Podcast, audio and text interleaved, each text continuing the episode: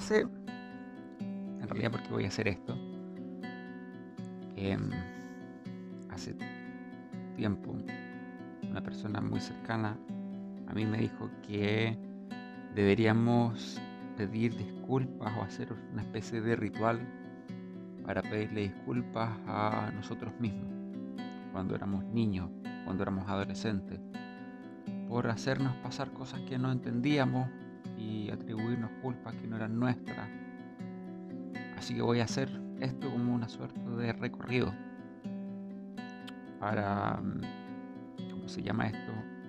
Arropar la grieta, para cerrar mis propias grietas, esperando que esto pueda ser de ayuda, quizás para alguien más, para ustedes que van a escuchar esto, que se sientan identificados, si resuena esto con ustedes o, o si pasaron por algo similar, no sé.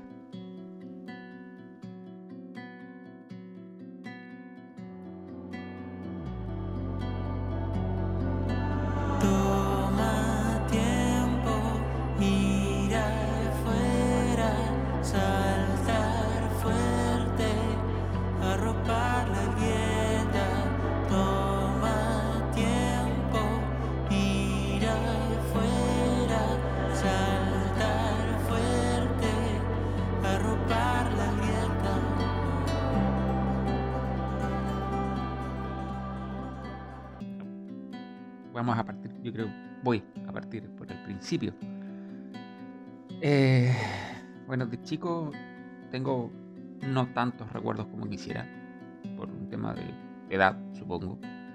Pero sí me acuerdo de que siempre fue inquieto. De hecho, es la historia recurrente familiar.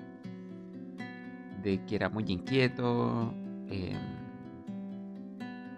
muy, muy, mucha energía, muy bueno para hablar, es algo que yo creo hasta el día de hoy.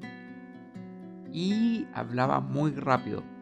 Bueno, en honor a la verdad, hablo muy rápido. Pero he hecho lo posible por que se me vaya entendiendo con los años porque trabajo o he trabajado en cosas donde he necesitado comunicar cosas, clases por ejemplo, y cuando me entusiasmo con algo se me va a la velocidad porque me entusiasmo con algo. Y después le miraba la cara a las personas y me daba cuenta que nadie me entendía nada. Pero volviendo a cuando era chico y era inquieto, era tan inquieto que eh, mi mamá me cuenta que me mandaron al jardín porque mi hermano chico había nacido, o sea, mi hermano del medio en realidad. en ese entonces era mi hermano chico porque no había hermano, el hermano menor de hoy. Eh, y tengo tres años y algo, tres años y medio, un poco más de diferencia con él. Mi mamá no hallaba qué hacer conmigo con él. Una vez cuenta que eh, llegó a la casa, estaba, o sea, que de repente está en la casa y había mucho silencio, considerando que había una guagua y un niño. Iban a ver y yo tenía a mi hermano, ahora mi hermano en el medio, agarrado de los pies.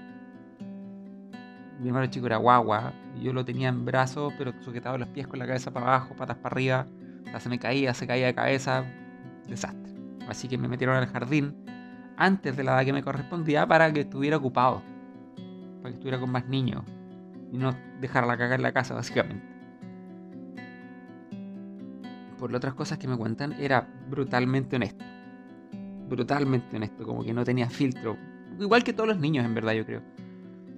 Que hice pasar vergüenza a mi mamá, pero siento que ahora viéndolo en perspectiva, el hacer pasar vergüenza a los adultos cuando uno es chico y te retan, a mí no sé si me han retado, asumo que sí. He visto ahora gente, niños que hacen pasar vergüenza a los adultos por cosas que escucharon, que dijeron los adultos y después los niños los repiten, comentarios sobre otras personas, qué sé yo.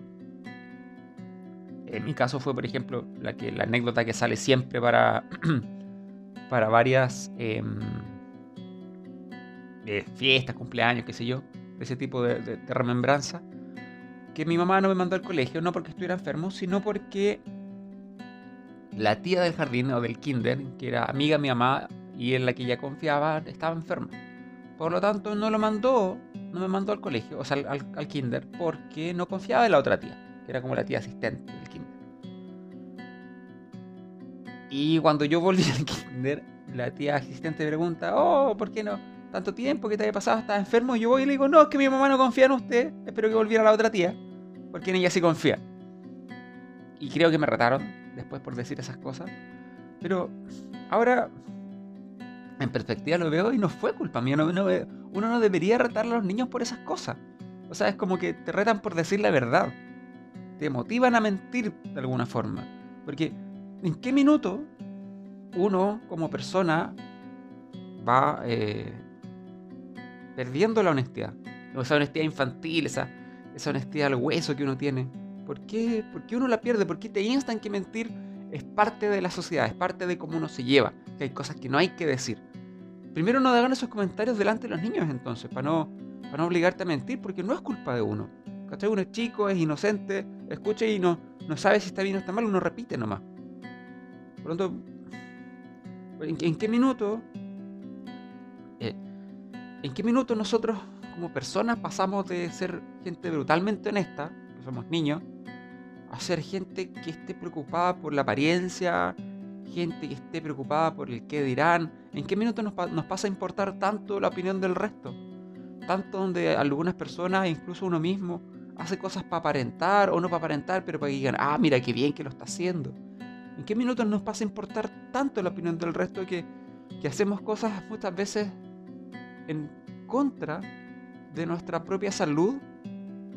Nos pasamos a llevar nosotros mismos con tal de, de no sé, de triunfar o que la gente nos vea bien o, la gente hable bien de nosotros. ¿Qué importa la gente? ¿En qué minuto nos pasó a importar tanto? no sé, fue eh, haciendo esta, estos, recuerdos, he llegado a varias, a varias preguntas que me, que me hago ahora. ¿Ya? ¿Por, qué no, no? ¿Por qué no volver a ser más como niño en ese sentido de, de ser y ser más honesto con uno mismo, con los demás? Sin preocuparnos tanto con, con lo que diga el resto, es, es duro.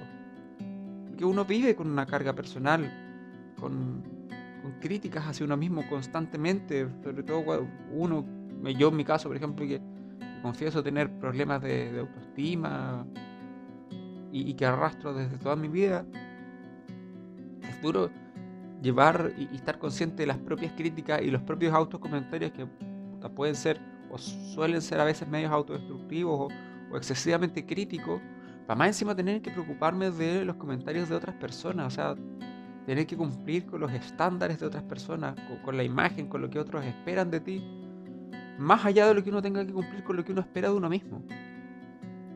No, sé en qué minutos pasó eso. Porque es duro, no es fácil tener que cumplir estándares y vivir con, esos estándares, hacer, haber hecho promesas de lo que uno iba a hacer, o, o tener que cumplir esa, esa imagen que tus papás esperan que tú seas que tus amigos esperan que tú seas, que quizás profesores o guías esperan que tú seas, y tienen una imagen de ti y una proyección sobre ti, y es un peso, un peso que nadie te pidió y que de alguna manera tú asumiste tuyo. No sé, siento que deberíamos volver a ser más como, como niños en ese sentido y, vivir, vivir un poco más el aquí y el ahora y, el, y ser honestos con uno mismo y ser honestos con los demás sin importar lo que diga el resto, sin importar tener que aguardar apariencia, preocuparnos más de ser felices que de otra cosa. No sé. Ser feliz varía mucho dependiendo también la edad que uno esté. Ahora, de adulto, uno. Eh, la felicidad está condicionada a tantas cosas. A, a, metas materiales, profesionales, académicas. Y, es, es, fome porque porque uno va condicionando su felicidad. O sea, cuando yo tenga esto voy a ser feliz, cuando logre esto voy a ser feliz. Y al final se vuelve angustioso, se vuelve un camino que no sé si yo una vez acompañé a mi, mi actual señora a la caminata de los Andes. Y en el minuto que uno ve el santuario de Teresita de los Andes, como que uno lo ve, uno camina, uno camina, uno camina y la weá no se, no se acerca nunca. Como que camino, weón, dos horas y la weá está donde mismo. Y, es como, concha tu madre, cuando chucha llegó esta weá? Y camina tanto y lo veo ahí y siento que no avanzo nada. Siento que el camino de la felicidad, cuando uno se lo pone con metas, es un, es un poco eso. Como que tú avanzás y haces cosas y la felicidad sigue estando igual de lejos que como uno la puso, como la meta inicial, como que uno avanza, avanza, avanza, y, lo miráis, levantáis los ojos para ver dónde estás, a ver si está más cerca, Y no, está donde mismo. Mi puta, como que eso te angustia, te, te, te cohibe, no sé, te cohibe, te, te, oprime un poco, te hace plantearte cosas, si está bien o si está mal. En cambio, cuando uno era chico, la felicidad estaba en cosas simples. Me acuerdo, por ejemplo, cuando yo era chico, mi papá eh, era general de zona, en un pueblo chiquitito, cerca de. está en el sector cercano costero de la sexta región, como el Cone, la Estrella, todo esto por ahí. Y nos vivíamos en una casa chiquitita, eh, de madera, me acuerdo, que nos pasaba el hospital, porque era parte de, la ubicación del, general de zona en ese entonces. Y, eh, cerca de, mi casa, bueno, la casa estaba detrás del hospital. Por lo tanto, cerca estaba la morgue, o, me acuerdo, yo nunca fui. Obviamente tenía, era chico, el impacto que hubiera tenido entrar a una morgue habría sido traumas hasta el día de hoy. Pero siempre nos decían que la morgue estaba cerca y para los niños que vivíamos por ahí cerca era un misterio. Y decíamos, hoy hablábamos de la morgue. Y ahora, ahora que lo pienso, hablamos de la morgue sin saber qué era la morgue. Yo no tenía. Sabía que era algo extraño, que era algo como espeluznante, así algo que daba miedo, pero no sabía realmente qué pasaba en la morgue, por, qué me daba miedo la morgue. ¿Cachai? nadie me explicó, solamente me dijeron que había que tenerle miedo. Y eso es otra cosa, te enseñan a tenerle miedo a las cosas. Hay miedo que uno aprende que es con mecanismos de sobrevivencia y evolución, supongo. Por ejemplo, miedo a que te vas a quemar, eh, miedo a los accidentes, miedo a los golpes, porque te caíste y cachaste que te dolió, porque pusiste la mano en la estufa y cachaste que te quemaste. Es decir, le vais tomando miedo a cosas que sabes que te hacen daño. Ya como mecanismo de sobrevivencia. Pero que te metan miedo con, una weá que uno ni siquiera sabe qué es. O, que te meten miedo que, que si tú no te quedas cerca o si no va a pasar el viejo del saco. Y es un viejo. Y el viejo del saco es una historia de un viejo, de, un hombre mayor, feo, que se lleva a los niños en una bolsa. ¿Cachai? Y tú cuando chico yo veía a cualquier persona mayor que pasaba pidiendo, que de repente llevaba ropa o, comida en bolsa, como sacos que andaba el hombre. Bueno, yo salía corriendo porque pensaba que era el viejo el saco que me iba a llevar. Pobre caballero, nunca en su vida pensó que iba a causar tanto susto. Cuento culiado que le cagó la vida quizás a cuántos niños y relación con otros adultos nos enseñan de chicos a, no, hablar con extraños. Nos enseñan desde chicos que la gente es mala. A mí por lo menos, cuando yo era chico, no sé si son, serán ustedes que están escuchando esto de esa generación, de escuchar de que la gente es mala y que hay que tener cuidado, de no hay que hablarle a la gente, de que hay que desconfiar de todos de quienes no sean tu familia. Y es triste, en verdad, porque yo soy de la idea de que las personas cuando vienen al mundo, venimos con la, la mayor necesidad de las personas como seres humanos es conectar. Conectar con otros seres humanos, conectar con otros seres vivos a nivel, a nivel personal. ¿Cachai? Nuestra última necesidad es, conectar con otros. De hecho, por eso creo que nació también este, este tipo de formato de podcast para conectar con otros a través de una distancia, para que las historias que uno escucha se sientan a lo mejor identificados, para que te entretengan. Pero no, nos enseñan a desconectarnos. Que no confiar en la gente, no hablar con extraños. No sé. Bueno, mis primeras, volviendo a, mi familia, como que me fui para, otro tema. Suele pasar cuando hablo de algo. Viví hasta los, como los cuatro años con mis papás en ese pueblito chiquitito. Y después me fui a vivir en Rancagua con mis abuelos. Porque mis papás me querían meter a un, buen colegio y el Itueche no habían. Estaba el colegio público nomás. No sé si era un buen o mal colegio, pero mis papás me querían meter en otro colegio. Me fui a un colegio privado en, Rancagua, estuve primero y segundo básico. Pero me fui sin mis papás, viví con mis abuelos. Eh, construí, tuve una relación, tenía una relación muy bonita con mis abuelos porque ellos pasaron a ser mis papás, de cierta forma, pero, pero papá haciendo desde la visión de ellos, me imagino, de, de un abuelo, que no es lo mismo que tener hijos. Yo no era su hijo, yo era su nieto. Yo soy su nieto mi abuela todavía está viva. Eh, pero, pero yo la, relación más bonita que hice fue con, con mi abuelo. Después eh, quiero hacer otro capítulo explicando la relación que tenía con mi tata. No, quiero andar mucho, pero una relación muy, muy cercana, muy bonita. tuve más, yo fue el primer nieto de ellos. Fue, el primogénito de, de los hijos de mis abuelos. Eh, y siempre hay una relación especial, supongo, con el primer nieto. No es que quieran menos a los otros, pero el primero siempre va a ser el primero. Es como el primero en otras cosas, como el primer beso. Puede que después tengas mejores besos que el primer beso, pero para bien o para mal siempre te va a acordar el primero. En mi caso fue, fue muy mal primer beso. Fue una mierda, en verdad. Eso para otra historia así. Eh, pero viví con mis tatas ese entonces. Dos años, casi tres años viví con ellos. Iba a ver a mis papás ocasionalmente para mis cumpleaños o para Navidad. A veces ellos me iban a ver porque tampoco podían viajar porque mi mamá estaba, trabajaba, mi mamá era profesora. Digo era, no, porque se haya muerto, sino porque ahora ya no es profe, sino que es otra cosa. Encontró otra vocación. Y mi papá sigue trabajando en salud.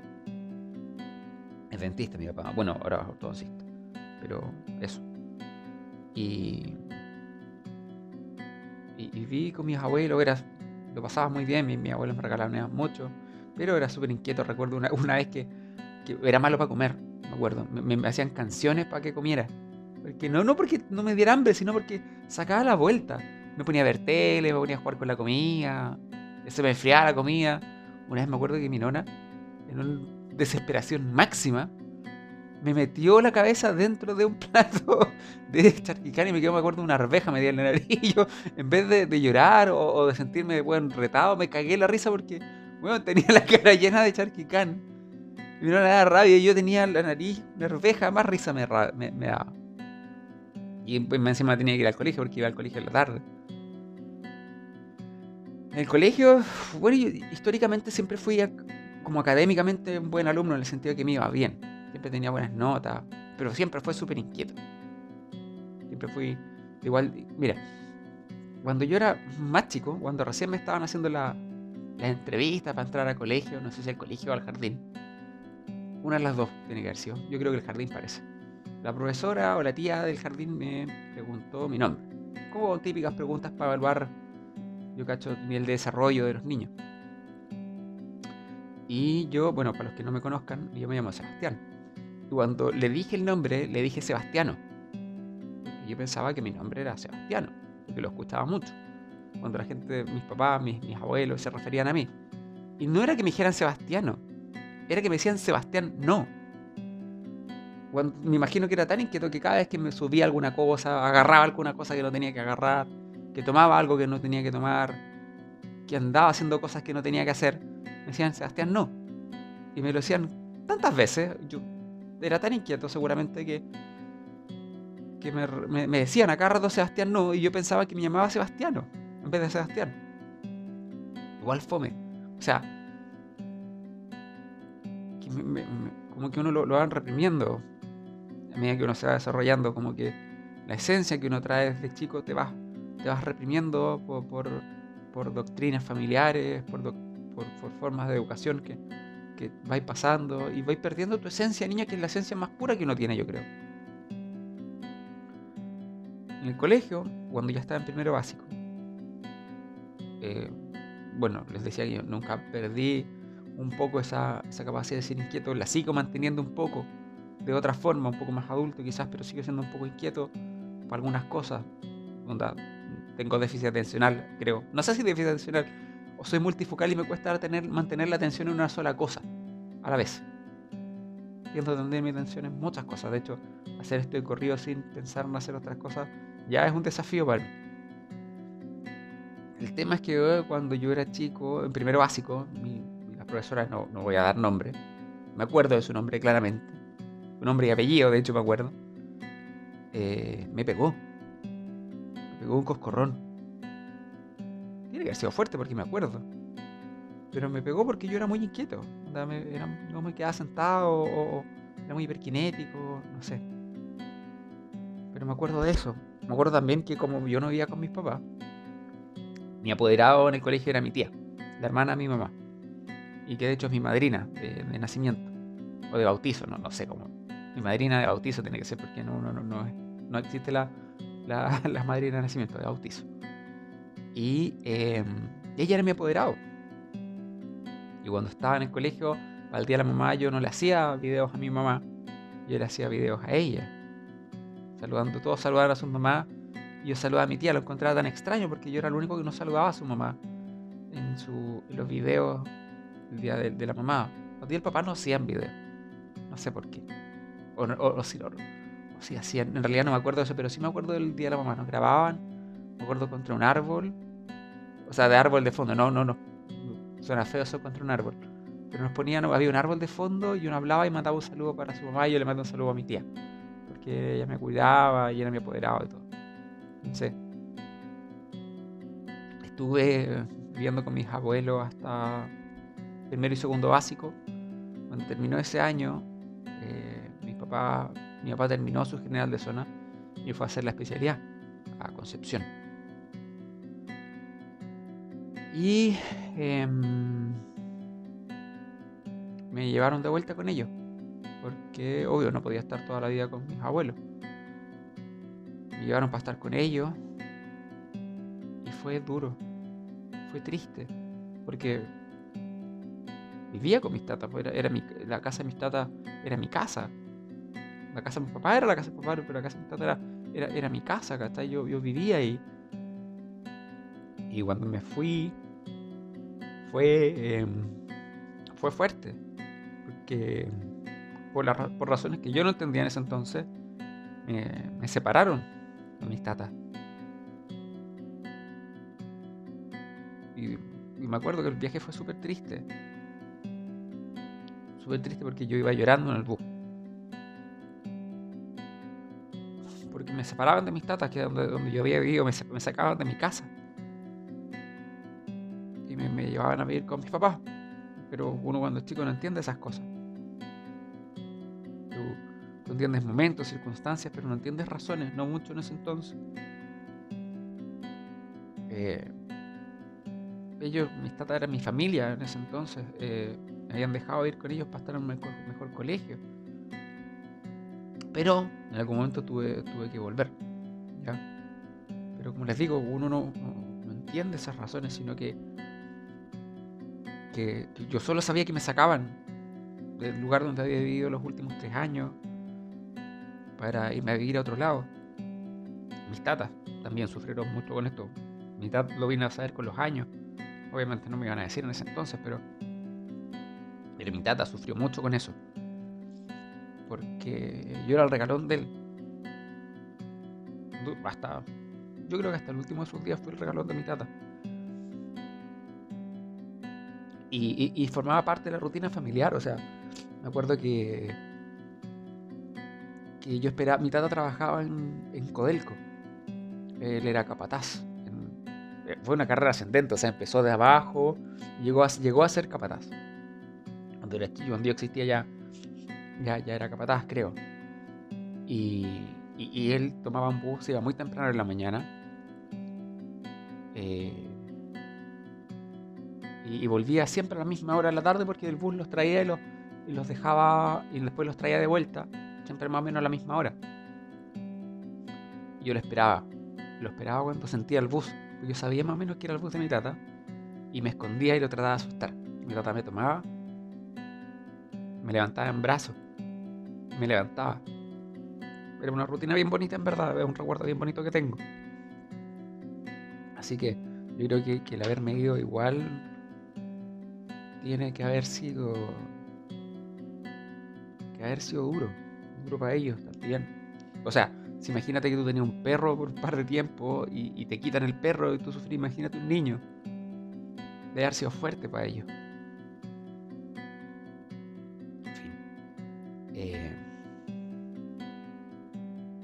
No sé qué, qué más agregar en esta parte de la historia porque les quiero ir contando de a poco lo que fue mi vida, lo que ha sido de estas distintas grietas que, que uno va juntando con, los años. Tengo 35 años y creo que es momento de empezar a, a, cerrar estas grietas, a, arropar estas grietas. Es sano para, para el alma.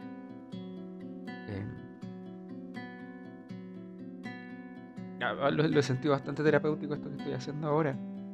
Espero que les guste o, resuene con ustedes algo de lo que yo haya vivido. Más adelante les voy a ir contando más cosas.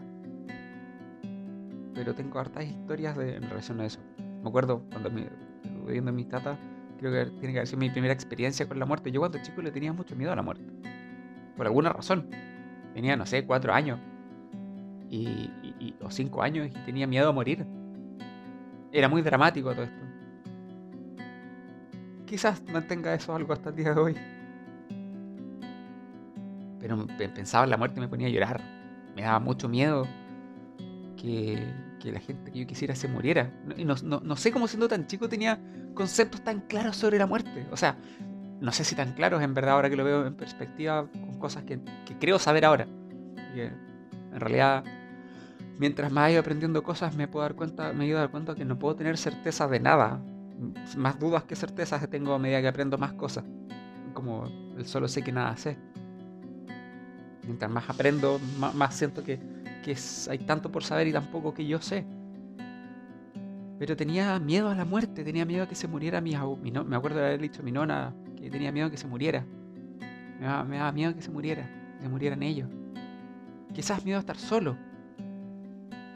Al miedo al, no quedarme con alguien que, me cuidara. Me acuerdo que me ponía. Había una música, un tema, una composición de música clásica. No recuerdo cuál era, pero sé que me daba mucha pena. Mucha pena. Y me escuchaba esa cuestión y me iba a llorar. Lloraba desconsoladamente cuando me preguntaban qué me pasaba. Yo decía que me sentía infame. era una caca de tres años. ¿Qué iba a saber tres años lo que sentirse infame? Ni siquiera mis papás usaban esa palabra así. No sé dónde mierda haber sacado el haberme sentido infame. Me ponía a llorar. nunca, hasta el día de hoy no sé por qué. Y tampoco me acuerdo cuál composición era.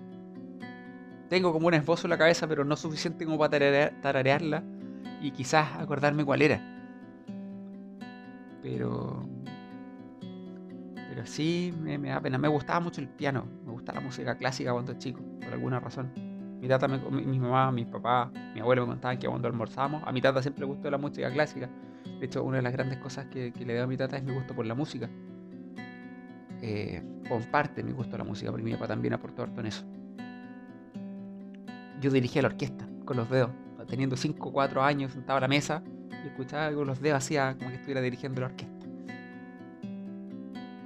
Hasta el día de hoy la música es algo que me, mueve mucho. Cuando escucho música que me gusta mucho me causa escalofrío. Lo cual no puedo entender gente que no le guste la música. Yo, conozco a alguien que no le gusta la música. O sea, no es que no le guste un tema, no, no le gusta la música. Como que no le pasa nada con la música, no siente nada con la música y no, no, no le gusta la música. Y para mí eso es una weá inconcebible. Es como, weón, ¿cómo no te puede, cómo no va a haber algo de música que te haga vibrar? ¿Cachai? Y, quizás hay más gente afuera que no le guste la música. No sé, súper extraño, pero para mí la música es todo. Y de ahí, y viene desde ahí, desde, chico. Pero no sé, tenía esos, miedos con, la muerte. Eh, quizás voy a hablar más adelante cuando hable como mi relación con la muerte y la muerte de seres queridos, que no ha sido mucho, pero sí mi familia cercana, la persona que ha muerto, me marcó, me marcó fuerte. Pero voy a hablar de eso otro día porque es otra grieta que cerrar,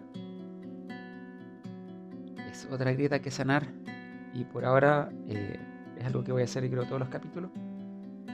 Voy a pedirme disculpas a mí mismo de niño por haber permitido que se reprimiera mi esencia, por haber pensado que las cosas que para mí eran normales e inocentes estaban mal,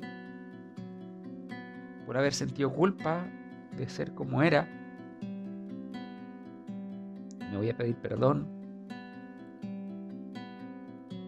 por, por haberme hecho sentir culpable muchas veces de cosas que yo no tenía culpa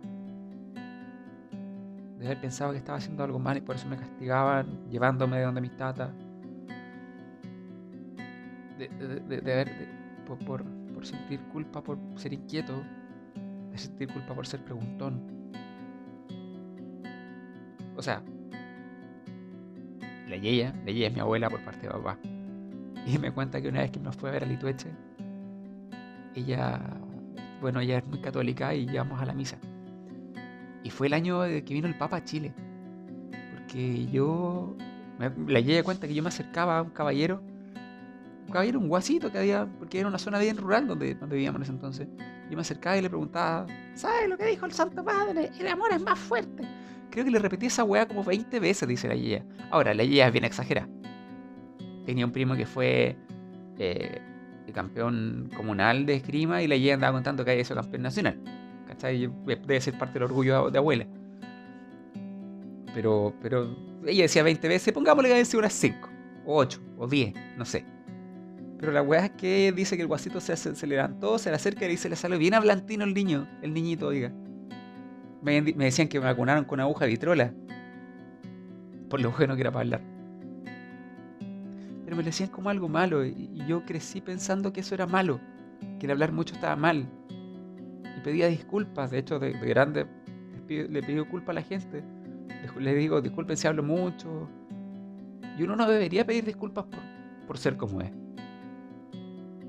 Así que también me voy a pedir perdón por haber pensado que estaba mal ser como uno es. Uno debería aprender, crecer aprendiendo a estar orgulloso de quien uno es y orgulloso de la esencia que uno trae. Porque eso nos marca y nos diferencia del resto y nos permite brillar. Son las diferencias lo que nos hacen brillar. No el ser igual al resto, no el ser como todos, el ser distinto. El ser distinto nos marca y hace la diferencia.